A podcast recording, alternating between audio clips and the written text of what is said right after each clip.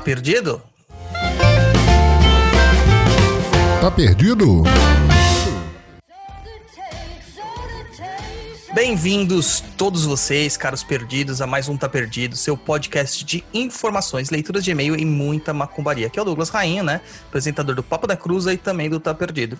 Comigo hoje está aqui Bárbara Gatti, aquela que deixou todo mundo pilhado no grupo do Umbral lá dos padrinhos com os seus odus. Oi, gente. Aqui também, agora as novidades do programa, né? A doutora Lorena, advogada do Luiz, que está preso no trânsito e também da ação que está envolvendo o PNE lá. Olá, Lorena. Olá, boa noite com efeito erga omnes. É, meu Deus, hein? E agora, o nosso apadrinhador que ganhou o sorteio lá do Umbral, meu xará, Douglas Nogueira. Boa noite, galera. Eu sou Douglas Nogueira, sou apoiador aí do PNE já faz um tempinho e é um prazer estar aqui. Fui sorteado, primeira vez que eu sou sorteado em alguma coisa, então vamos lá. É isso aí. É as nossas redes sociais, Gatibi. Passa aí pra galera. Então vai, é o facebook.com barra papo nem cruza, o instagram.com barra papo nem cruza, o arroba papo nem cruza. É, tem o Twitter, né, também, que é o twitter.com barra papo nem cruza. O TikTok do Luiz, né, que é o papo nem cruza. E que mais? O nosso lindo e-mail. Ah, e o e-mail, né?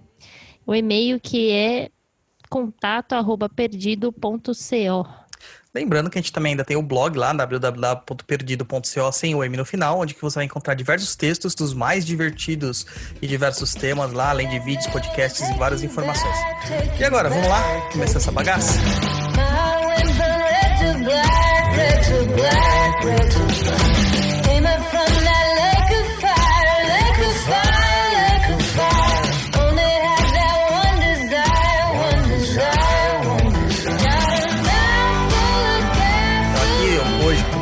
Diferente, né? Eu vou ler o e-mail e vocês respondem. Tá? O primeiro oh. e-mail aqui é o nosso Luiz Domar. Olá, meu nome é Luiz, tenho 22 anos de idade e atualmente trabalho em um terreiro de umbanda traçada aqui em Minas Gerais, Contagem, região metropolitana de BH. Amo o podcast e além de ter algumas críticas, me faz crescer muito. Sempre que alguma dúvida aperta muito, e meu pai de santo, por ser muito velho e ter uma vertente muito diferente do que acredito, pesquiso e ou aprendo com minhas entidades. Na verdade, o que eu preciso saber é o seguinte: entre meus 6 e 8 anos de idade foi quando comecei a ter casos diferentes com o sobrenatural. Apesar de ninguém da minha família ser de Umbanda, acabamos descobrindo caminhos antes do falecimento da minha avó, quando tinha 18 anos. Na época de 6 a 8 anos, tinha algo que minha mãe diagnosticava como ataque febril, depois de entrar no terreiro que fui entender o que era. O que me acontecia era que começava a ter febre do nada e chegava a quase 39. Eu tinha uns trem doido. Trem doido é coisa de mineiro mesmo, né? Começava a ouvir tudo ao meu redor muito alto. As pessoas sussurravam para que eu pudesse ouvir, mas só conseguia ouvi-las gritando. Isso ao meio de diversos outros gritos de socorro e parecia que tudo ao meu redor estava ficando gigante. Sim, é loucura. As pessoas para mim gritavam e eu, sem entender nada, só ficava gritando, pedindo para pararem de gritar. Mas ninguém estava realmente gritando. Eu que ouvia isso. Isso durou dos 6 aos 8 anos. Até que um dia específico, minha avó, depois de que descobrimos que frequentava o terreiro que hoje desenvolvo, me pegou no colo e começou a me apertar muito forte. Me lembro de ter ouvido uma voz grave dizendo: ele não é preparado, e depois disso parou as crises de febre, ou sei lá o que era aquilo. Quando eu fiz 18 anos, 10 anos depois da última crise, fui a um terreiro perto da minha casa com a minha mãe e minha prima. Fui atendido pelo baiano do pai da casa que disse que eu deveria trabalhar minha mediunidade. Como minha mãe e minha prima frequentavam muito o terreiro e até chegar a trabalhar lá, eu ia todas as sextas e quartas, os dias de sessão, para ajudar a cambonar. Até que um dia, gira de caboclo, mesmo depois da preta velha ter mandado eu firmar a cabeça, acabei me distraindo com os pontos cantados e uma força descomunal me jogou no meio do terreiro. Foi a primeira vez que eu baixei, dia 3 de 3 de 2019. Entrei para casa com meu pai de santo, com o pai de santo, sempre me ajudando e me ensinando. Mas melhor ainda com as minhas entidades me ajudando. Trabalho com o pai Cipriano das Almas e eita preto velho forte, né? É, né, fio? Enfim, meu maior problema tem sido com meu Exu. Da primeira vez que baixei, senti a mesma sensação que senti aquele dia da última crise febril. E ele depois deu uma chave dizendo que era Exu Lalu e que me aguardava há muito tempo. O problema é que nunca tinha ouvido falar em Exu Lalu e que eu sinto uma energia muito forte quando trabalho com ele. O fato de eu não conhecer antes esse Exu pode dizer que ele não existe e isso é coisa da minha cabeça? E vocês conhecem algo de Exu Lalu? Sei que gosto muito de trabalhar com ele. Acho ele muito bravo e sério. Não conversa muito, na verdade, não conversa com quase ninguém. O pouco que fala, fala o que se deve fazer e fica no cantinho. Minha coroa é de Oxum e Oxalá. Putz, coitado, tem Oxum na coroa. Só salve esse Oxalaia. As pessoas dizem, até meu pai de santo, que é muito estranho eu trabalhando com esse Exu, porque eu sou magrinho, baixinho, falo fino tudo raquítico e tal. E quando estou com ele, muda completamente. Até minha energia eu sinto diferente. Ele toma cachaça, eles nunca viram você incorporado, Gati. E como ele diz, bebe a qual tem, porque a entidade não tem essa de escolher. A entidade trabalha e pronto. E eu que sinto o cheiro de cachaça já fico tonto. Queria saber, existe possibilidade de eu não estar baixando com ele? Quero agradecer a todos vocês comecei a ouvir o papo no Spotify, graças a Luciana, a Luciana, que eu ouvi no meio da introdução, soltou um comentário desses que só ela sabe fazer. Saravastê e é nós e vem para Minas comer pão de queijo. Quero ir para Minas comer pão de queijo. Ah, eu quero ir para Minas comer. Eu ia falar isso. Me convida, me convida. Pão de queijo. A melhor parte de Minas Deus. é o pão de queijo. É. Não, não e aí, meu fui. povo? O que, que dizer pra uma pessoa dessa, assim? não sei muito o que dizer, não. Tipo, é isso aí, amigo. Boa sorte. É difícil dizer se tá ou não incorporado assim à distância, né? Não... É. Às vezes nem no terreiro a gente consegue saber, né, direito. Pois é. Precisa Tem de um tanto fi... faz tanto que não percebe quando o filho tá incorporado ou não. Precisa de um feeling Mas, tão forte. O Exu Lalu existe, né? Existe. É, existe. Esse, aí. esse é das antigas. Bem das antigas. Então, o Exu existe. Nesse ponto, ele já pode ficar tranquilo que tanto esse Cipriano das Almas, que é bem difícil de ver também, existe, e o Lalu existe. Agora, ele deveria conversar com o dirigente da casa dele, né? Sim. E ele vai orientar melhor sobre o jeito. Cada. Não adianta. O cara quer falar, ah, mas eu não li sobre a entidade X ou Y não, não tem que pesquisar nada. Cada guia vai ser do seu jeito. Ele trabalha numa falange, mas ele é um ser único. Exatamente. É. Até porque você vai pesquisar, vai ter só aquelas historinhas romantizadas na internet. Quem foi Exu Lalu? Não, o pai Cipriano, né? Assim. Daqui a pouco eu vou falar que mesmo... é o cara do, do livro de São Cipriano, né? E é muito curioso, assim, porque ele falou Cipriano das Almas, né? Se pai Cipriano geralmente é um preto velho quimbandeiro, é, não sempre, mas geralmente é, das almas, que tem muita relação com Oxalá, né? E também o Exu Lalu, que tem muita relação com Oxalá, né? Então ele tá bem em consonância com a coroa dele. Só essa Oxum aí que quebrou ele, coitado. Ai, não, meu Deus. peraí. Não, não, ninguém fale de Oxalá com Oxum, hein? É, né, Douglas? Nossa, é tem suspeito. duas Oxum aqui, meu Deus, eu tô ferrado. Tamo lascado.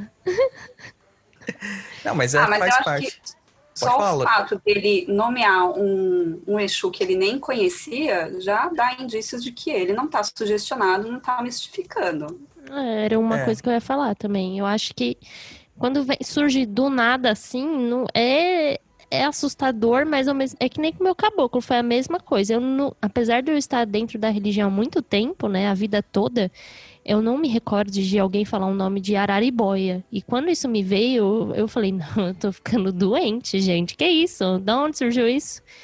E aí, quando eu fui confirmar mesmo, foi como se eu tivesse alguém, uma voz aleatória entre mim e o caboclo da casa, que tava confirmando, falasse, é. Aí ali eu falei, meu Deus, socorro! E depois disso, fluiu, sabe? Normal.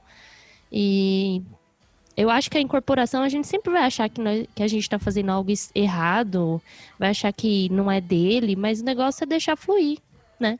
E tomara que você ache mesmo, porque o Rompimato sempre me fala, mãe, mantenha sempre a dúvida, isso mantém você com o pezinho no chão. Entendeu? Então, eu ia falar isso, que o, o, ele desconfiar dele mesmo já é um ponto que mostra que ele está querendo ser ético. Ah, sim. E também, né, continua, continua trabalhando, desenvolvendo, se dedicando, que as coisas vão ficando mais claras com o passar do tempo. Sim, é, é verdade. E é aquilo assim, que ele falou assim, ah, fico muito diferente quando eu incorporo e tal. Essa é a ideia, cara. É você deixar passar mesmo o trejeito da entidade, mesmo que o, o você seja um médium consciente, é, a entidade tem que conseguir transmitir os trejeitos dela. Isso, isso demonstra que você está permitindo que a entidade trabalhe de uma forma mais livre, né? Não tão bloqueada. A gente vê muito bloqueio no Kardec, né? O pessoal tem muito medo de receber as entidades com os trejeitos delas. É um outro ponto, inclusive, sobre o meu caboclo novamente, que quando eu fui fazer o ritual de coroação, é, eles perguntaram para mim qual era a intuição que passou da guia, tudo eu fiz. E aí eu fiquei com um negócio na cabeça e falei, não, isso, isso é mais uma bobagem da minha cabeça, né? Sabe aqueles cachimbo angico, né, que fala o nome? Não sei falar. Angico e Jurema. É, esse treco aí. E aí eu falei, não, besteira isso aí, besteira. Fiquei na minha pianinho no, no, perto da minha coroação, assim, mais ou menos uns. Era final de dezembro para janeiro, né? Quando ia ter. Ou era janeiro, foda-se. Ele pegou, o Exu da casa lá olhou para mim e falou: Bárbara, vem aqui, deixa eu falar com você. Aí ele me chamou ele falou assim: Ó, eu não tinha contado para ninguém, né? Ele chegou para mim e falou assim: O seu caboclo, ele pediu uma coisa para ele trabalhar. Por que, que você não deu? Aí eu fiquei, não, tá louco? Da onde você tirou isso? Eu fiquei tentando enganar ele. Ele falou, não, o que foi que ele pediu? Eu falei, ah, não sei, ele não pediu nada, eu tive a intuição de um cachimbo. Ele falou, isso, é a forma que ele trabalha, então deixa ele trabalhar. Deixa ele trabalhar. Se é assim que ele trabalha, a casa está dando espaço para que ele trabalhe. E ele era o único que trabalhava com aquele treco horroroso. E queima tudo. Pois é. Então, confia, cara. Confia mais e faz acontecer aí. E conversa com seu pai de santo, cara. Conversa com seu pai de santo. É sempre importante ter um diálogo com o pai de santo. É. Certo? Vamos lá para o e-mail número 2 do Vinícius Dias. Olá, galera. Meu nome é Vinícius Dias. Sigo vocês há quase dois anos e já ouvi todos os podcasts pelo menos duas vezes cada. Meus pêsames. Moro nos Estados Unidos e acho as velas bem caras aqui. Quero fazer as minhas velas. Posso reaproveitar apenas o vidro da vela que acendo no meu altar? Limparei colocarei pavio novo e cera nova. O vidro é aquele tipo é, o vidro é tipo aquele vidro que tem vela de 5, 7 dias e só usarei o meu vidro das minhas velas. É, eu coloquei até a foto aí na pauta para vocês verem as velas. Meu, são lindas essas velas. Também achei. Muito É igual- Eu não tava entendendo que vela que era. É, essas velas de 7 dias lá, tem 5, 7 dias mesmo nos Estados Unidos. É muito comum lá. E elas são de vidro. Então aqui a gente tem o plástico, lá é de vidro, é reaproveitável mesmo. Eles fazem para isso. E o legal é que eles imprimem, né, é, a função da vela na frente da vela. Então tá aqui, ó, vela de reverso, essa preta e vermelha aqui que tá diferente. Vela de São Rafael. é, essa aqui você gosta, Lorena. ó. Casos da corte, tá vendo? Azulzinha aí, ó, pra problemas. Fazer uma encomenda no eBay. É, só que elas são caríssimas. Eu tenho uma aqui em casa das, da- dos sete chakras. Elas são muito caras, muito caras. Até porque a parafina lá é muito melhor que a nossa. Apesar do nosso ser do nosso petróleo que tá lá. Mas é muito legal, cara. É muito legal. Eu acho que, bom, não vejo problema nenhum em reaproveitar o vidro, né? O vidro é vidro, né? A mesma coisa que a gente aproveitar o copo de vidro que a gente coloca a cachaça e afins. Ele não indo re- reaproveitar a cera das velas do cemitério, tá ótimo. E você sabe que fazem, né? Você sabe que tem muita gente que faz isso.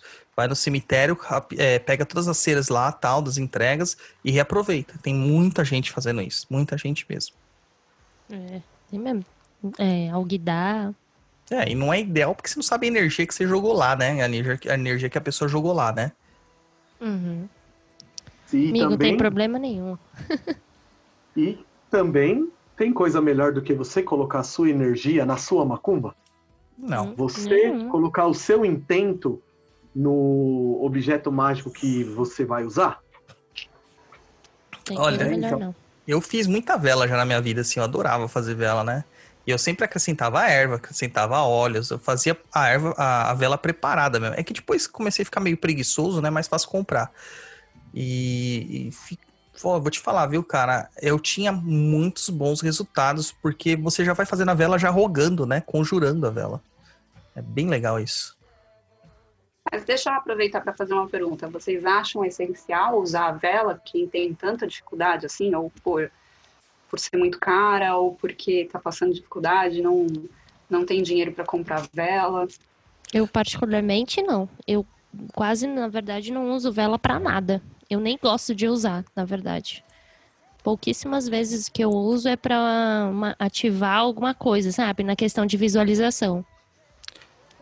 Eu não vejo a, necessidade imediata de usar, mas eu gosto. É essa a diferença. Eu acho que facilita o meu trabalho, né? Então eu acabo usando gente, por ser um facilitador. Ó, gente, eu gosto de usar vela, mas eu vou falar para vocês. O meu preto velho não usa nenhuma vela. Nenhuma. Ele não gosta de usar velas.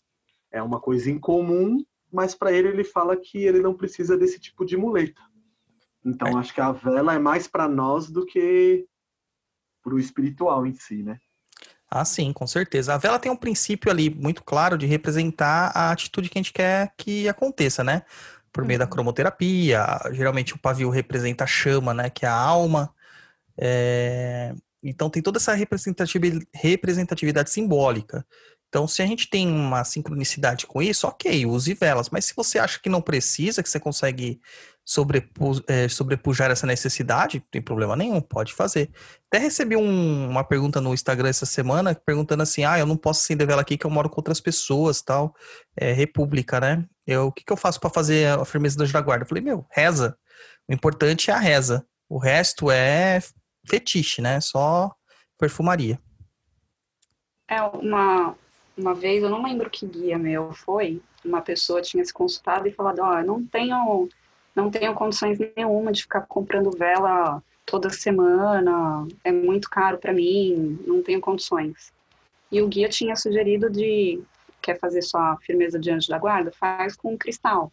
Toda semana você lava, energiza, coloca a sua intenção, mas não precisa. Se você não tem condições, não, não, você não vai estar desprotegido porque você não tem uma vela para acender. É, exatamente.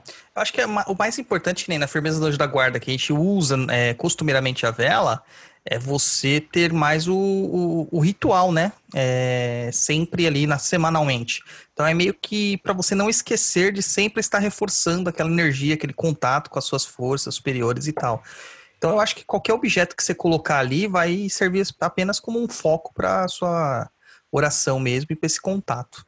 Faça aí, cara, faça suas velas é, manda foto pra gente. Quando voltar pro, pro, Brasil, me traz umas de presente, tá? Porque eu adoro essas velas de vidro, cara. Adoro. Dá até medo, dá até dó de gastar. Alright. Yeah.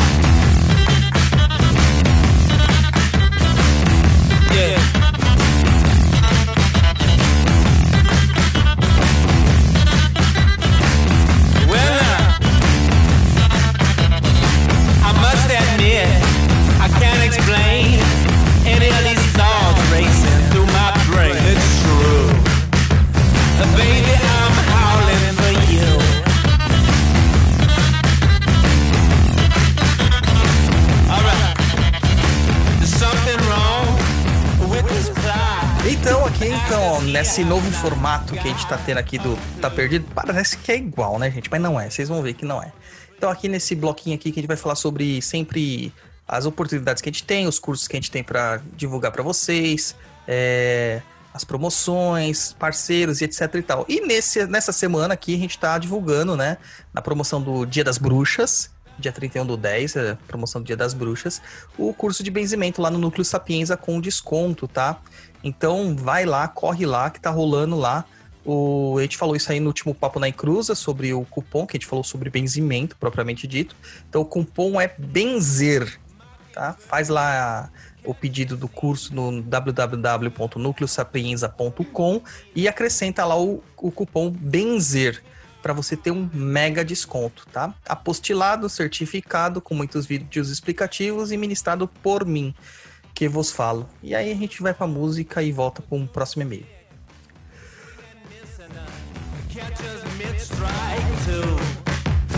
Baby,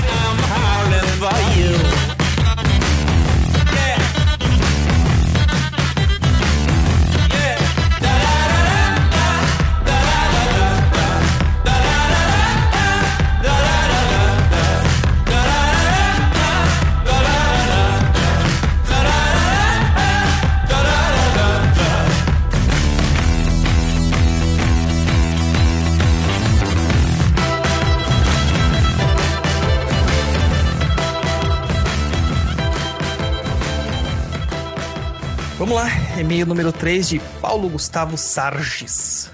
Meu Deus. Que gigante. Perdoe pelo e-mail grande, ele já começou dizendo. Pode ler, Bárbara. ah, não. Ela vem história. Não, amor, todinho seu. Lê, lê, Lorena, você é boa de, de leitura. Eu, jura? É enorme esse. Eu tenho dislexia, é pior. Olha, eu tô com problemas iguais. Ai, vamos lá, eu vou me perder com essas letras pequenas aqui.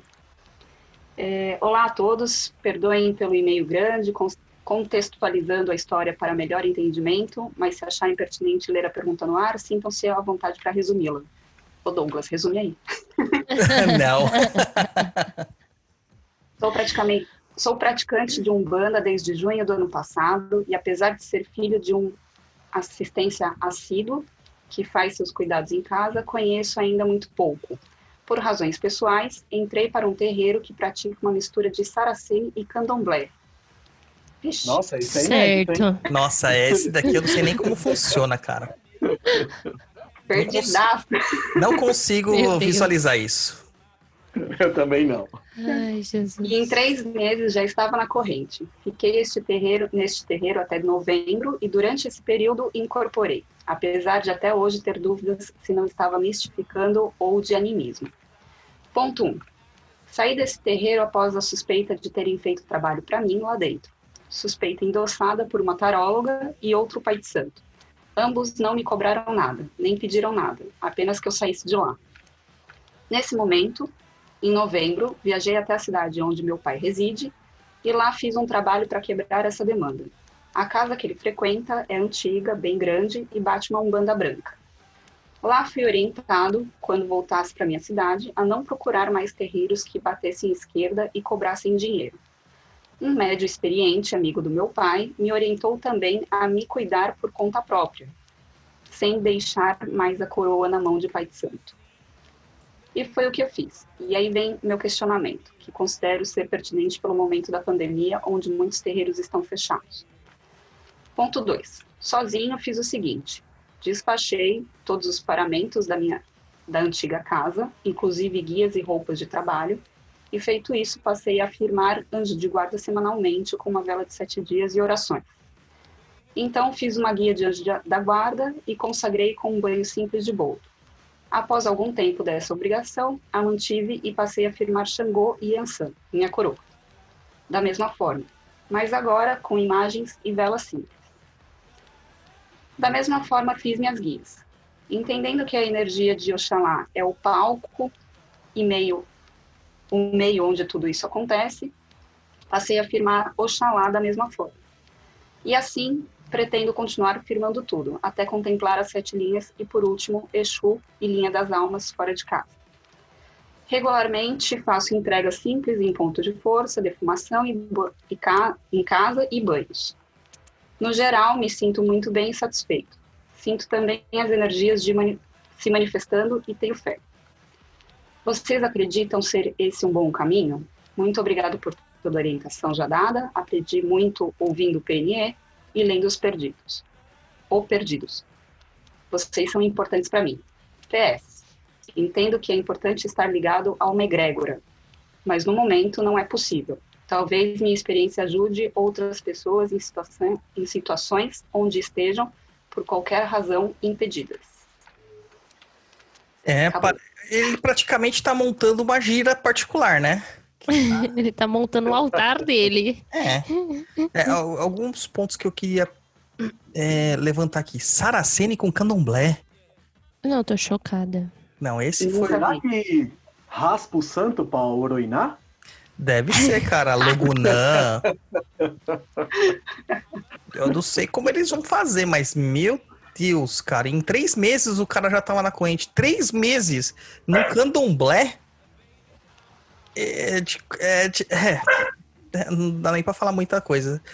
É, o candomblé tem a fama de ser muito tradicionalista, de demorar tanto, né, Pra você fazer tanta coisa lá dentro, sei lá. Ah, Outra coisa. Bora, presta atenção, né? Ele não tá falando que é um candomblé, ele está dizendo que é misturado. Ou seja, provavelmente todas as regras do Sarracene com Os, as, As o- as saídas de Exato, as saídas de santo do candomblé. Provavelmente é isto. E apenas. Meu Deus.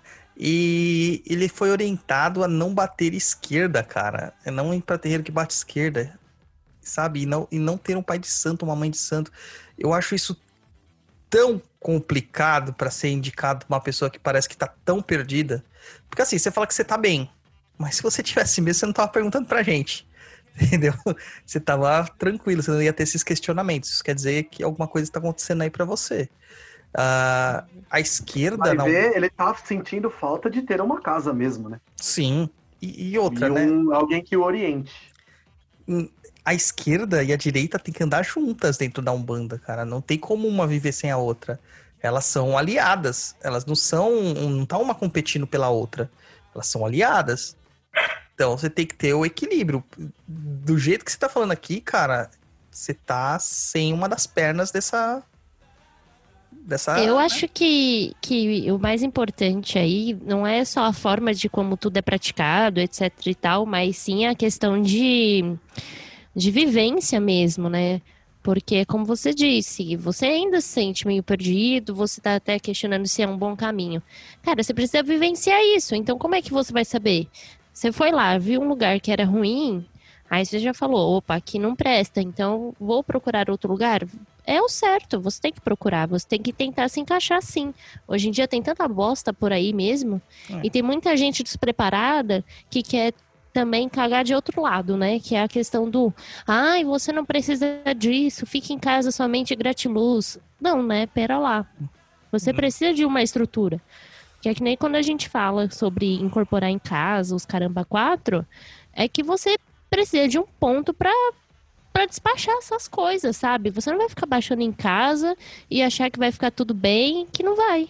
Daqui a pouco vai começar a quebrar as coisas na sua casa, surgir uns quiumba.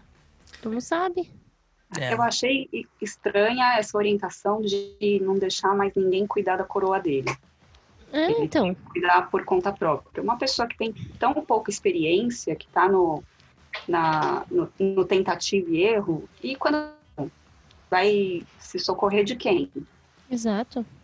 Vai ser Exatamente. só o que ele aprende no, na internet, que, que ele vai aplicar. Pois Ah, é. fora que ele fala aqui que ele tem uma coroa meio forte pra essas coisas. Chegou Yasan, que busca um Egum, que é uma beleza. E além disso, ele não firmou Exu. Não firmou Exu ainda. Ele vai firmar todas as sete linhas e não firmou Exu. O que, que ele não tá chamando pra perto dele? Tem que tomar uns Com certos certeza. cuidados, né? É, existe um, um porquê da tradição, pelo menos na Umbanda que eu pratico, de você chamar Exu antes. Na verdade, você chama Ogum antes, né? Que Ogum é o, o que abre caminho e pede permissão e daí chama Exu. Exu é o cara que vai fazer a parte do material, que vai ser o escudo ali mesmo, né? É, que vai levar porrada nas costas por você. E Até mesmo num, num acho que até no candomblé e tudo mais, sempre é Exu primeiro, né? Porque sim, entende-se que é um escravo, vamos dizer assim, escravo de orixá para abrir os trabalhos, essas coisas. é igual a gente fala no ponto, né? Exu é pra ver, não. Exu come primeiro, né? Então tem que. Tem que até no, no, no Itan sobre Oxalá, Exu está antes da entrada da morada da casa de Oxalá. Então todas as oferendas que chegam para Oxalá primeiro passam por Exu. Exu analisa se a sua oferenda é, é adequada e aí passa para Oxalá. Inclusive aquela canjiquinha que você faz, né? Exu come também. Então é a boca que come tudo, que come o mundo. Então tem que tomar um, um cuidado com as coisas. Existe o porquê das coisas. É, e tem uma diferença entre você não querer fazer gira, não querer incorporar Exu e você não cuidar de Exu. Exato. Exato. Outra Eu- eu- coisa, uma, uma opinião bem particular assim minha, que é o seguinte, ele quer ser um médio de Umbanda, pra mim, ser médio de Umbanda só faz sentido se ele tá ajudando o próximo. Sim. Então, fazer um banda sozinho pra si mesmo, só pra cultuar os orixás, na minha visão, não é um X. banda. Exatamente. É um culto no lar, né? É um É um- E- exatamente. Então, mas aí ele não está praticando umbanda. Então, para praticar umbanda é você frequentar um- uma casa. Claro, dentro dessa casa você vai ajudar o próximo e às vezes esse próximo é você mesmo. Uhum. E Exato. lá você vai aprender junto com os seus iguais a ajudar outras pessoas. Agora sozinho, fechado, pode ser um monte de coisa, mas um banda, eu acho que não é muito. Exatamente. Exatamente. Eu ainda tô encafifada com essa questão de não deixar ninguém cuidar da coroa dele. É, Todo pai Ele de já é um santo, médium pronto, né? Ele já é um médium pronto? todo pai de santo tem alguém que cuidou da coroa, que fez a coroa, que cuidou, que passou os ensinamentos. É, é muito complicado pegar uma pessoa é, crua dessa forma e dizer ninguém vai cuidar de você. É, e até mesmo o pai de santo, depois de feito, ele ainda mantém Isso contato com os outros pais de santo pra fazer troca de descarrego, né? E mesmo assim, mesmo quando feito no Pai de Santo, você tem que dar continuidade, não é trancado dentro de casa, né? Você não vai ser Pai de Santo só de você mesmo.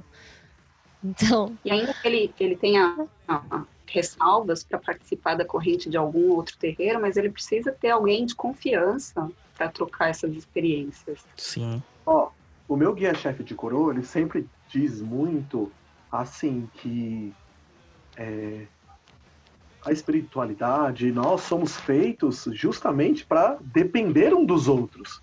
Porque imagina, se você não precisa de ninguém para nada, então a Umbanda, ela já mostra que um espírito precisa do outro, a esquerda precisa da direita, e cada um trabalha junto, e os filhos da corrente, todos um precisa do outro. E não o contrário. Não, ó, eu posso tudo sozinho, faço tudo sozinho. É, é estranho, né, cara? É estranho. E sabe que eu tô recebendo bastante e-mail, assim, de pessoas que estão se cuidando. Parece que tem gente ensinando como cuidar, é, praticar um banda no lar, assim, né? Só que as pessoas estão entendendo diferente. O que eles estão ensinando é para você fazer uma oração, um culto, tipo um evangelho, né? Não é um centro espírita, não é um terreiro de umbanda. Então tem exatamente. Tem que. E ainda lembrar, né, o que o Douglas já tinha falado. O. O Caboclo das Sete Cruzilhadas ele fala: a Umbanda é a manifestação do espírito para a prática da caridade. Não é para ficar incorporando o espírito, é para a prática da caridade, né? Oxalá não precisa de nada, Oxalá tá bonitão lá em Orum. Que precisa das coisas são os seus irmãos aqui em terra. Certo? Tanto que vocês, vocês todos como os médiums de Umbanda, quantas vezes não chega uma pessoa do nada com um monte de problema para contar para você? É, todo dia umas 10. Então, então, é porque a gente tá aí para ajudar, né? Com certeza, Tudo Exatamente. possível. com certeza. Então, amigo, para de ser louco e vá. E, e ter, além de estudar, aprender tudo pela internet, tem um pouquinho de, de É. coerência dentro de você mesmo. Tipo, opa, não faz sentido. Vai pra não próxima, faz né? sentido. Ah, por Procura que o terreiro. Ainda que seja nesse terreiro que o pai deles frequenta aqui em outra cidade, vai uma vez por mês, uma vez a cada dois Sim. meses. Sei lá, se ele sentiu a vontade lá a ponto de é, fazer um trabalho lá para quebra da demanda dele, é, mostra que ele confia nesse terreiro, senão ele não teria feito lá. Então seria uma, uma opção dele se ver protegido de alguma forma e aprender. Uhum. Com certeza. E a pandemia vai passar, viu, brother? Passou, daí vai ter terreiro pra todo lado aí. Porque o que mais tem é pessoa precisando de terreiro, porque tá todo mundo desequilibrado, tá todo mundo perdido. Certo? Vamos lá pro e-mail número 4. Pode ler, Douglas. Opa, vamos lá. Do Bruno Benedetti. E aí, galera do Perdido, beleza? Moro nos Estados Unidos e tenho uma certa dificuldade de encontrar ervas que usamos na Umbanda por aqui. Certo dia no mercado brasileiro encontrei as seguintes ervas: pau para tudo, ipê roxo, esse pó mil homens. Achei interessante, pois já havia escutado esses nomes e comprei-as. Depois de pesquisar por um tempo, vi algumas coisas legais e achei algumas conclusões. Gostaria que me corrigisse e que me desse a visão de vocês sobre estas ervas, tanto no uso ritualístico quanto medicinal, se possível. Ipê roxo me parece ser uma erva morna, fria. Imagino que imagino ter uma função energizadora e talvez até seja interessante para o banho de desenvolvimento mediúnico. Cipó mil homens. Imagino seu uso para quem busca alguma coisa ou quer atrair algo para si. Talvez uma erva morna para quente. Pau para tudo. Imagina ser uma erva quente, usada até para descarrego, e literalmente para parar ou brecar qualquer coisa que deseje. Muito obrigado desde já. Abraços, Bruno Benedetti. É, vamos lá, Bruno, vamos lá, com calmas aí. É, IP roxo geralmente está associado ao Oxalá, tá? Aliás, quase todos os IPs estão associados ao Oxalá. A Marvel cresce muito pro alto, né? E tem essa associação. Apesar do roxo, né? Oxalá a gente tá muito ligado com o branco, o IP roxo ele tem essa ligação. Mas ele não é bem para desenvolvimento, tá? O IP roxo ele é usado muito para dar uma tranquilizada em uma mediunidade que não está muito bem constituída, tá? Então, vamos supor que você está sofrendo ataques é, espirituais, você não sabe de onde está vindo isso, você está ficando com os pensamentos perturbados, sentindo presenças na sua casa, ouvindo vozes, aquela sensação horrível no corpo tal. O IP roxo ele é bom para você tomar um banho para dar uma apaziguada nisso. Então ele não é energizador propriamente dito, ele é equilibrador. Essa nomenclatura. Acho que eu tô precisando de IP roxo. Essa nomenclatura que você usa morna e fria é uma nomenclatura que o Adriano Camargo, lá, o herveiro da Jureba, ele usa. Eu não uso bem ela, eu entendo ela, compreendo ela, mas não uso ela. Inclusive, o Adriano é um, um, ótimo conhecedor de ervas mesmo. Ele estuda de fato as ervas, né? Não é achismo. É, então, tomam cuidado assim para ver como que funciona a erva. Geralmente, as ervas de Oxalá, elas não são energizadoras, elas são equilibradoras, tá? Equilibradoras, geralmente. Uh, tanto, pode falar. IP roxo também poderia ser relacionado a nanã? Então, o roxo leva a isso, né? Mas não. É, o IP, ele, as ervas de nanã são ervas mais rasteiras e, mais, e que caem muito, né? Que elas são mais voltadas para locais pantanosos e tal. Ah, o IP roxo, ele, ele dá geralmente em locais de, de, de mata frondosa e eles sobem muito, né? Eles crescem muito. Então é mais ligados ao Xalá mesmo, tem essas questões do crescimento da árvore também, não só a cor, né? Hum. E, e, pode ser que alguma tradição, né, coloque ela como erva de nanã por causa da cor roxa, né? Mas dentro do que eu pratico não é não. Agora, o cipó mil homens e o paratulo são ervas de Ogum. São ervas fortes de Ogum. Ogum e Exu, tá? O cipó mil homens aqui, ele é ótimo para mediunidade. Ele é ótimo, ótimo, ótimo. E ele é uma erva forte, não é uma erva que nesse coco que morda, né? Ele é, se fosse considerar na nomenclatura do, do Adriano Camargo, seria quente. Não sei se ele considera da mesma forma. O, o, a maior parte das ervas de Ogum são quentes, até porque a natureza de Ogum é ser quente. Então, o cipó mil homens ele é ótimo para você usar na cabeça e fazer o, os chamados amacis, né? É, e, e, assim, o amaci, tem uma diferença do amaci que a gente faz no terreiro só com a água e o amaci que a gente faz com a erva. O, o amaci, quando a gente faz com a erva, a gente deixa a erva na cabeça durante 24 horas, com um turbante branco, tá? E essa é a ideia do negócio. E o cipó mil homens é uma dessas ervas de Oxalá aí que ajuda muito, cara, muito mesmo, nessas, nessas associações de desenvolvimento mediúnico. Mas, Douglas, eu aprendi que não podia fazer banho de, na cabeça. Ah, nem me fala, cara. Já acabaram com uma ida à praia minha por causa disso. Não, tem que tomar banho na cabeça. Você tem muitos chakras na cabeça. A sua mediunidade se dá na cabeça. Então, tem que tomar na cabeça. Né? Não tem jeito. Só corrigindo, você falou Cipó Mil Homens de Oxalá no finalzinho. Ah, não, de algum, de algum, de algum, desculpa. é de algum. E o para tudo, ele é esse nome mesmo. Ele é um para tudo. É uma erva de, de, de proteção de algum também. Uma erva extremamente quente. Ela é como se fosse um escudo realmente. É, ela cria esse bloqueio para que você não sofra nenhum tipo de, de desvitalização, vamos dizer assim, porque demanda chega, tá? Mas que você não sofra tanto com essa demanda, tá bom? É, o curioso é que o cipó mil homens e o para tudo são ervas que você quase não encontra nas umbandas mais novas. Você não vai encontrar. É muito difícil você encontrar alguém que fala, ah, é isso e é aquilo. Agora, se você pegar nas nos livros antigos, né? Que o pessoal tem criticado muito por aí, os livros antigos, você vai encontrar bastante é, os banhos de Ogum sempre contendo pelo menos o cipó mil homens. Pelo menos. E aí, isso aí. Querem, querem acrescentar alguma coisa aí de ervas? Fique à vontade.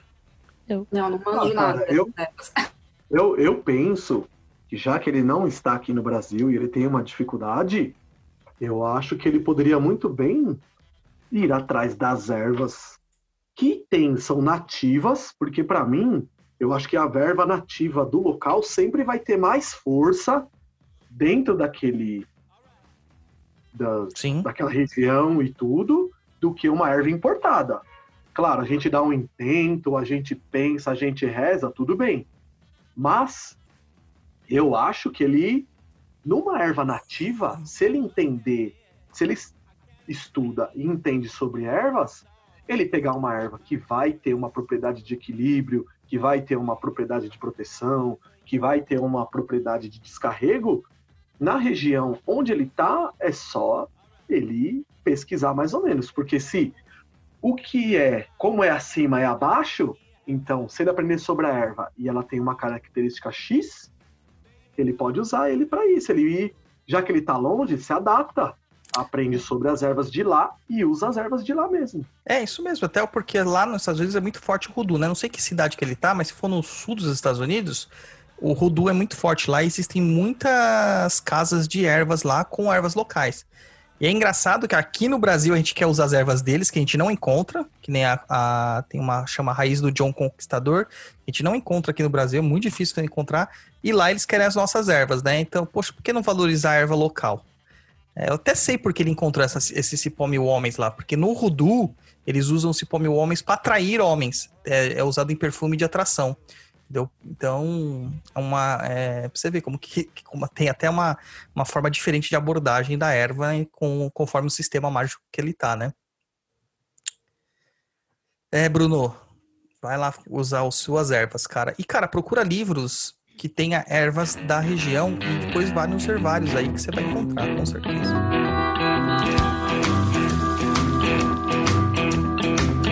When you came in, the air went out. And every shadow filled up with doubt. I don't know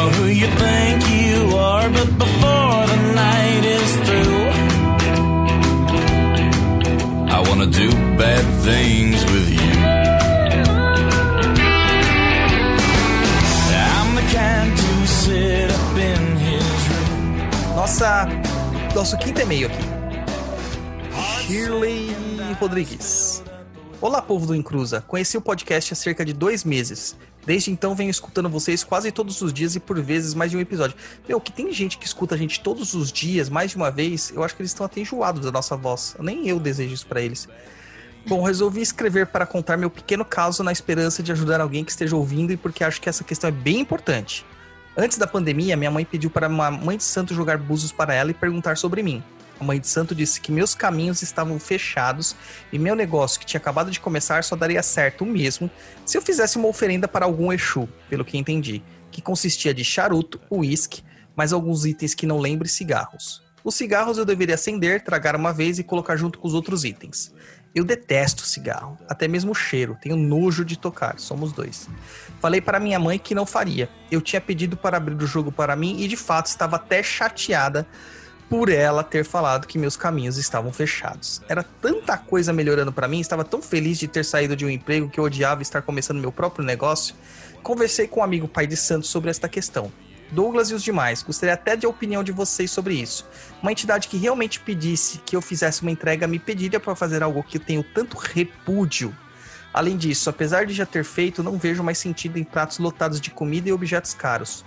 O que ganha um pai ou mãe de santo que pede oferendas com tanta coisa ao invés de, por exemplo, uma vela e um copo com água ou bebida?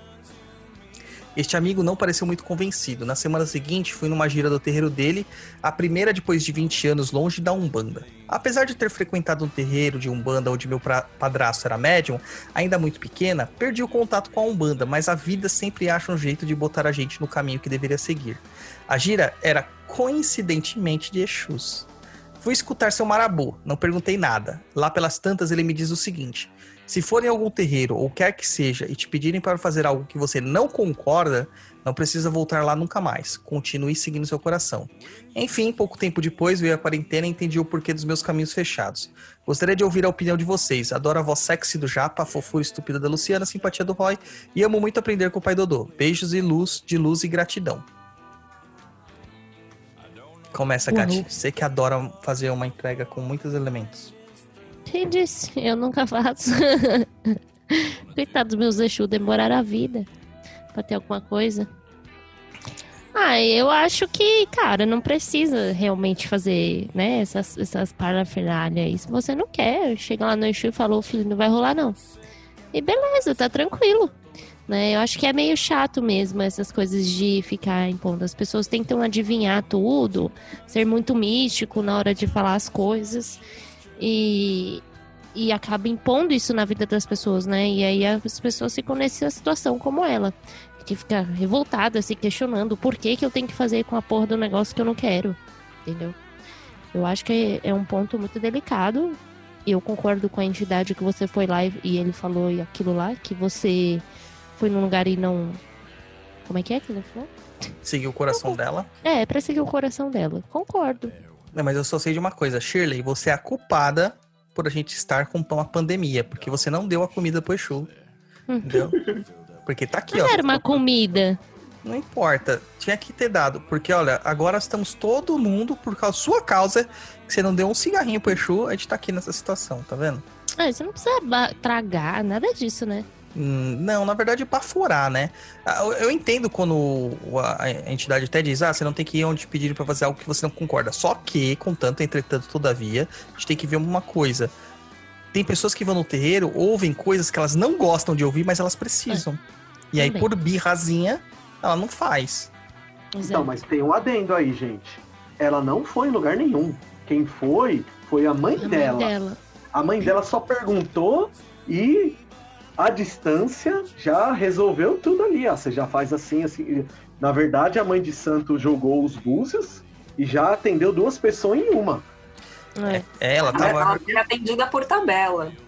Cê- cê- ela deveria falar o quê? Ó? Pede pra sua filha vir aqui. Aí tudo bem. Agora, a distância já pede pra ela fazer assim, assado, muda isso, faz Exato. aquilo. É, você 50 tem que ver que ela é, ela é rosa. uma.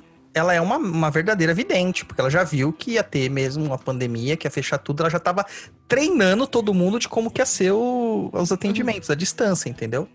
Ela tava fazendo essa sacanagem. Aí eu, eu tenho uma opinião um pouco é, é, assim, dividida em relação a esse caso.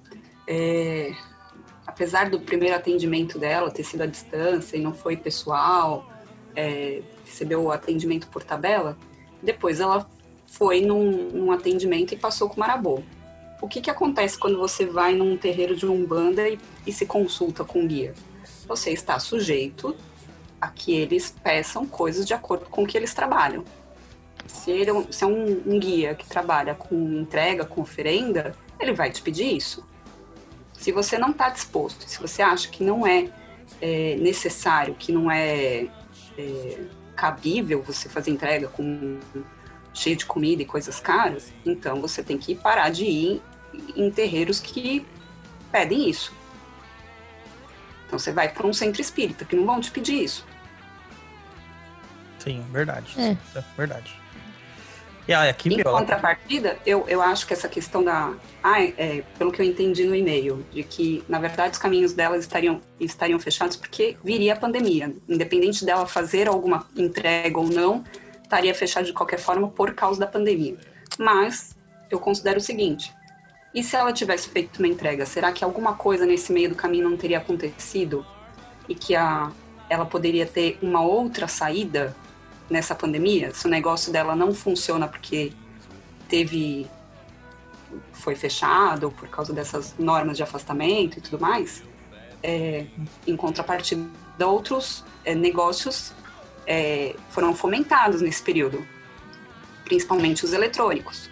Então, será que se ela tivesse feito algum trabalho, não teria aberto o caminho dela num- numa outra perspectiva para ela conseguir continuar trabalhando sem ser com o negócio que ela abriu? Pois é, pode ser sim. Mas, Mas então. também Mas- tem o lado, também tem o lado, eu acho, o seguinte, você fazer qualquer oferenda e entrega no qual você tem aversão ou asco ou algo do tipo, a chance de aquilo não funcionar é grande. Exatamente. Sim, concordo. Mas, é, mas é? tem, Então- mas tem um lado também, Douglas. Às vezes a versão que se dá é, é muito por preconceito do que, na verdade, por que não gosta do objeto que está sendo usado, entendeu? É que nem eu acredito, eu já vi muito isso acontecer em certos tipos de oferendas, de realmente a entidade pedir alguma coisa que a pessoa tenha aversão, mas não uma aversão tipo assim, ah, não gosto de comer batata doce. Não, é uma coisa que ela não faz por preconceito, por ela achar que aquilo é, por exemplo, vou citar um exemplo, minha tia, ela é totalmente contrária ao uso de animais é, em oferendas e afins e tal. E o, ritual de confirmação dela, do, do guia-chefe de coroa dela, foi feito na mata e o caboclo falou: Eu preciso que você me leve um pombo branco. E, meu, ela ficou desesperada. Ele falou isso no começo do mês, ela ficou um mês desesperada com aquilo, corroendo ela. Nela, eu vou matar o pombinho, eu vou matar o pombinho, odeio isso, odeio aquilo, odeio tal, tal, tal, tal, tal, tal. Chegou no dia lá, o que, que o caboclo fez? Ele soltou o pombo. Entendeu? Ela teve já o preconceito dela já incutido, ela não parou para pensar, não perguntou, não entendeu a magia, não foi procurar entender. Eu já vi muito disso acontecer em oferendas, justamente para pessoa quebrar, né, no meio e começar a ser mais flexível. É, agora, quanto a usar cigarro, é, graças a Deus lá no chão de Jorge não pode, porque eu mesmo não gosto. Hum. Então, eu acho que, na verdade, também é, é, é, é, muita pressão em cima de uma coisa na qual poderia ser adaptável, né? Não precisa de cigarro, por que não um charuto, sabe? Eu não sei. Eu acho que também existem. É, existem faz... acordos, coisas para poder se equilibrar. Você não precisa não faz ir lá sentido, e né, Mas tinha charuto na. na tinha, mas ó, charuto, uísque e cigarro. Então, qual é o sentido? Não tem sentido. Nem... Tipo, o charuto Sim. e uísque, ok, mas o cigarro. Não é ah, nem se fosse. também pra... que o cigarro ela tem nojo, mas do charuto não? É, curioso, né? Mas são cheiros é, bem mas distintos, é, né? são bem são distintos, é. É bem diferente mesmo. E outra, né, eu acho que a questão do. Apesar do charuto ser maior, tudo, tem essa questão da fumaça ser um pouco mais. Pura. Bruta. É, sei lá, é. Então não fica essa É, não coisa adianta. Chata. Se fumar titã, vai dar no mesmo que fumar um cigarro. Entendeu? Não ah, adianta. É, a questão ali. Não, realmente, porque a composição química é a mesma. A questão. E o a mesma coisa. É, é fumo picado com aditivo. O, o, o, charuto, na verdade, ele tem que ser a folha da, do fumo enrolado. Aí tem um axé diferente. Né? Tem essa questão. Whisky, por que, que o whisky? Porque geralmente é o whisky é feito com água muito pura, com com cereais muito puros, né? É, nem toda cachaça é feita dessa forma. Apesar que nós temos cachaças excelentes hoje e muito baratas é, para fazer isso aí. A Pitu mesmo é excelente para fazer isso. Entendeu? Então, tem que saber um pouquinho mas, mais. Mas eu acho que simplificar a, a, oferenda a uma vela e um copo com água, como ela está dizendo para fazer, é, porque ela não concorda com, não vê sentido em, em pratos de comida e, e objetos caros, é, você tem que conversar com o guia. Se ele aceitar uma, uma, uma oferenda minimalista, é. ok. Mas às vezes ele está precisando dos elementos do que ele está pedindo. Sim. Hum. Eu raramente vi um Exu aceitar um com vela e um copo d'água, mas tudo bem. Né? É. Mas acho que dá para conversar para coisas menos piores. Dá para chegar lá num, num, acordo, né? Tipo, olha, eu posso charuto. só acender o charuto, né? Mas o problema dela é que ela nem falou, né, direito, com, enfim. É, não... Esse bagulho de telefone sem fio é um porre, porque. É, você tem Nossa. que você ir lá fazer, né? Não adianta é, você tá ligado? Você tem que ir lá. É, eu, eu via direto, ah, não, vou pedir lá, pede lá por mim no seu, no seu terreiro. Eu falei, não, não vou pedir, é. cara, vai lá e pede você. Entendeu? É tipo anotar um nome no livro de orações. Não. Fecha o livro Até porque e vai embora. se você tá pessoalmente com o guia, se ele falar, usa tal elemento, você pode questionar por que tal elemento. Exatamente. E tem gente que acha né? que se as pessoas não questionam o guia, questionam. É que vocês não conhecem a Jéssica. Questionam. Coitado da Jéssica. Mas a Jéssica tá certo, é. Pelo menos ela não leva desaforo para casa. Mas ninguém disse que ela tá errada, é isso aí. Então é isso aí, gente. Vamos a, lá. A, maioria das perguntas que a gente vê nos e-mails, nos programas que vocês fazem, são coisas, questões que eles poderiam ter questionado o próprio guia ou o próprio pai de santo, mas guardam, parece que tem vergonha de perguntar, como se mas, fosse uma afronta, né? Mas, mas tem é vergonha. Mas tem vergonha. É, é tem o lado da vergonha, tem o lado da vergonha, mas também tem um lado. Tem gente que não dá essa abertura. Por uma pergunta. Exato. Já vi muito pai de santo, é assim porque é assim. Tem, tem é medo também, tem lugares que você, mesmo que, por exemplo, eu já passei por isso. Cheguei lá e falei, olha, eu queria fazer assim, assado, né, tal. Ele falou assim, não, não vai poder, o pai de santo não vai fazer, porque aqui é assim. Aí daqui a pouco ele olhou e falou, não, tá bom. Você pode fazer um bem pequenininho e deixar ali no cantinho da sua oferenda, sabe? Tipo, uma, uma grosseria num nível, sabe? Tão pá na cara que, sabe? Você até perde vontade de conversar com qualquer relação, qualquer coisa. É. Então você fica até com medo. Se o Exu Fazer um gosta de uísque, você não vai dar água de coco pra ele, né? É. então, Não é assim que funciona, né? Então, certo. Tem mais alguma coisa pra falar pra, pra Shirley, a culpada da pandemia? Não. Então, vamos lá pra música e a gente volta agora com o último bloco, com o bloco See novo. aqui.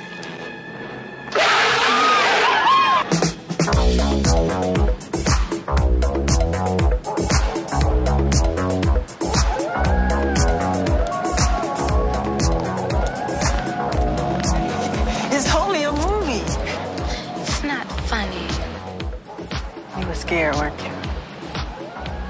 I wasn't that scared. You were scared.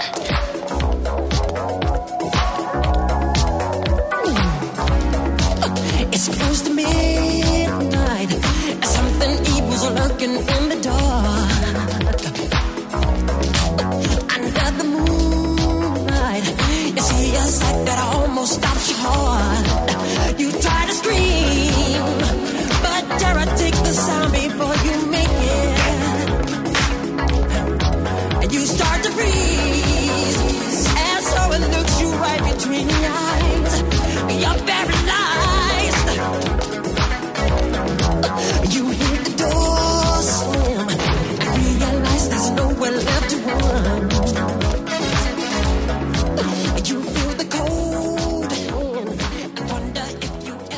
Então aqui, ó, mudando um pouquinho, né, o Tá Perdido, a cara do Tá Perdido, a gente vai querer sempre trazer algum conteúdo novo pra vocês e também com os nossos convidados aqui, tipo, extrapolar isso aí pras experiências pessoais deles. E o que eu queria saber de vocês aqui, né, é que a gente tá próximo aí do famoso Dia das Bruxas, que é um feriadão importado aí que, que a gente pegou dos Estados Unidos e que tá cada dia mais ganhando força, né?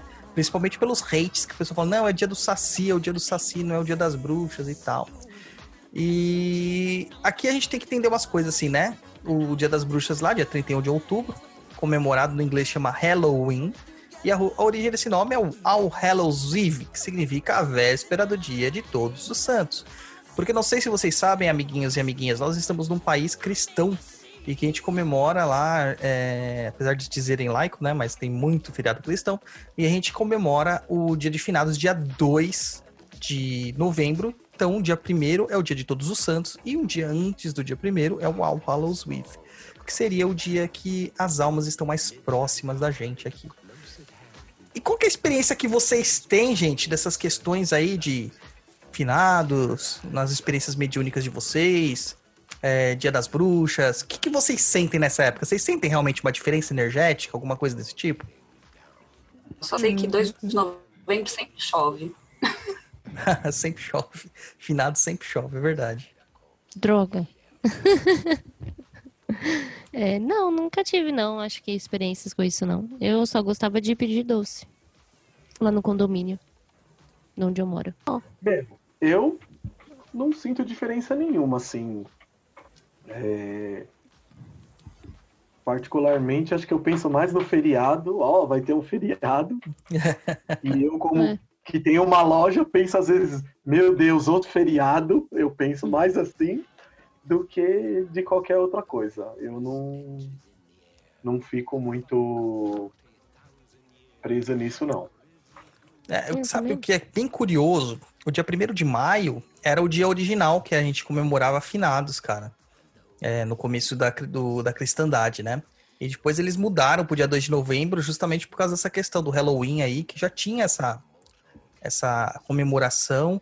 E o povo acreditava que os mortos estavam em terra, né? Que o véu que separava os dois mundos estava muito tênue e que eles conseguiam fazer isso aí. A gente vê que pela cultura pop isso é tornou grande, tomou uma força assim tremenda, que você vê muitos filmes de terror sendo lançados nessa época, gente relatando muitas aparições, problemas, perseguições e tal. O que vocês acham que é isso? É mais a cabeça da pessoa ou realmente tem uma linha tênue aí que separa esses dois mundos aí que faz que a galera vê, o- vê morto, cara? Eu acho que é a cabeça das pessoas, sempre. É, acaba formando sem querer aí uma egrégora, né? Se é todo mundo pensando numa mesma coisa, É, tá feito, né? A energia que precisa. isso é verdade. É, Então, Mas isso mesmo aqui- assim, eu acho que é uma viagem da galera, assim. Um pouco.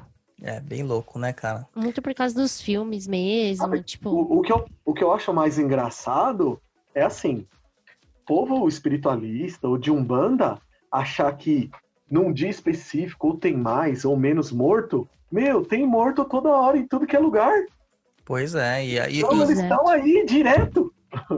E é nessa Pois é. época o pessoal vai muito pro cemitério com aquela sensação tipo, ai, meu, meu parente veio aqui me visitar e tal. E não é bem assim, Um né? parente olhando assim. Ih, sai daí, eu tenho mais o que fazer. É, não é bem assim, né? Ah, uma curiosidade aqui é aquela figura da abóbora, né? Que o pessoal vê por aí, aquelas abóboras iluminadas e tal, que é o famoso Jack O'Lantern. Que na origem era um Nabo. nabos, porque não existiam abóboras lá na Irlanda, que vem de lá esse costume, né? E, e eles iluminavam essas, esses tubérculos, sei lá como é o nome disso aí, para que as almas encontrassem o caminho delas, né? É Como se você estivesse iluminando um- uma pista para o avião pousar. É muito louco. Só que, meu, hum, os celtas não tem nada a ver com a gente aqui no Brasil e eu acho até estranho a gente comemorar um feriado desse. Eu prefiro até Pô, Até não gostar tira o mais do feriado da galera. Não, mas não é feriado, né? Feriado é dia 2 de novembro, né? Não é nem dia Não é 30. feriado. Há É. controvérsias. Dia 31 é sábado. Ah, é, É. verdade, verdade. Vai, vai emendar, né? Vai emendar tudo. Então, normalmente emenda. É, agora a gente vai começar a ver os mimimi. Ah, eu sou a, a neta das bruxas que não foram queimadas e tal, tal, tal, tal. E começa, né? Aí você vai ver a tiazinha era mó católica, fervorosa, que só rezava o terço e não tem nada a ver com, com bruxaria nem nada disso. Bom, é isso aí. É, acho que, que terminamos aqui, meu povo. Então vamos lá pros final. Ah, Mas já, você vê, ó, foi rapidinho, cara. Uma, Rapidinho, rapidinho. uma horinha, assim, não- nem doeu. Você tava tão preocupada, tá vendo, Lorena? Nem doeu. ah, pô. Eu prefiro fazer audiência do que participar de podcast. Eu Tava com também. medo. Mas eu também prefiro audiência. Eu acho mais emocionante. então dá, já Essa aproveita é, a. Lorena, essa é a Lorena que já foi várias vezes evocada. É, essa da... E- Isso. É a Eu própria. mesmo. É a própria. Ela já veio Quase uma aqui. entidade. É É, quase uma entidade. servidor já. É um servidor, não existe. Tipo do Ouro. Ninguém nunca nem viu. Quando eu morrer, quero oferendas, hein? Ai, quando eu morrer, eu quero ficar em paz, gente, pelo amor de Deus. Não, mas ela recebe as oferendas em vida mesmo, ela falou. Ah. Não, ela falou quando eu morrer. Ah, tá. Não, quando eu morrer. Ah, eu prefiro receber em Mas eu vida. agradeço se tiver oferenda em vida também. Então aproveita Eu que você tá... disse o japonês cai bem como Oh. oferenda. Opa, você cai. Aproveita que você tá falando e dá, dá o seu tchauzinho aí, faz seu jabá, comenta aí com a galera e é isso aí. Bom, ai, nem sei fazer jabá. A OAB é tão crica com, com propaganda que eu fico até receosa de divulgar os meus serviços. Mas, de qualquer forma, é, além de advogada, sou também proprietária da loja Umbandistas, ó, com roupas de para o povo de fé. Então, se alguém tiver interessado, tem o outlet está há um ano no ar, tem desconto de em algumas camisetas de até mais de 50%. Então é só acessar www.umbandistas.com.br. Inclusive tinha, tinha, né, que acabou a camisa de manja mais linda que eu já, que eu já tive na vida. Ai, ai, eu gostava muito daquela camisa. Douglas, diga seu, seu tchauzinho aí, faz seu jabá. Tem ainda, mas é muito grande pra você. É, eu preciso engordar mais. Não, gente, eu não tenho jabá de nada. É, obrigado aí por ter participado do programa. Foi muito bom. É, estudem, se dediquem, que a Umbanda tem muita coisa boa para aprender. E é isso. Obrigado aí por tudo. Obrigado aí a todos os participantes e até quem sabe uma outra vez. É isso aí, com a sorte que você tá tendo ultimamente, capaz, viu? Gatibi, dá seu tchau. Tchau, galera. Valeu. Nossa, que econômica. Então é isso aí, gente. Nosso contato lá é contato@perdido.co. Você ainda tem o nosso blog, perdido.co, a plataforma de cursos perdidoead.com e o Instagram do Papo na Cruz e o meu Douglas Rainho 7. Muito obrigado para vocês. Se vocês querem participar aqui, como fez o Douglas, como fez a Lorena, se inscrevam lá no catarse.me barra Papo na Encruza, concorra aqui a nossa, nossa queridíssima presença VIP no Tá Perdido e no PNE. Saravastê e até a próxima. Ajude a gente a combater a desinformação.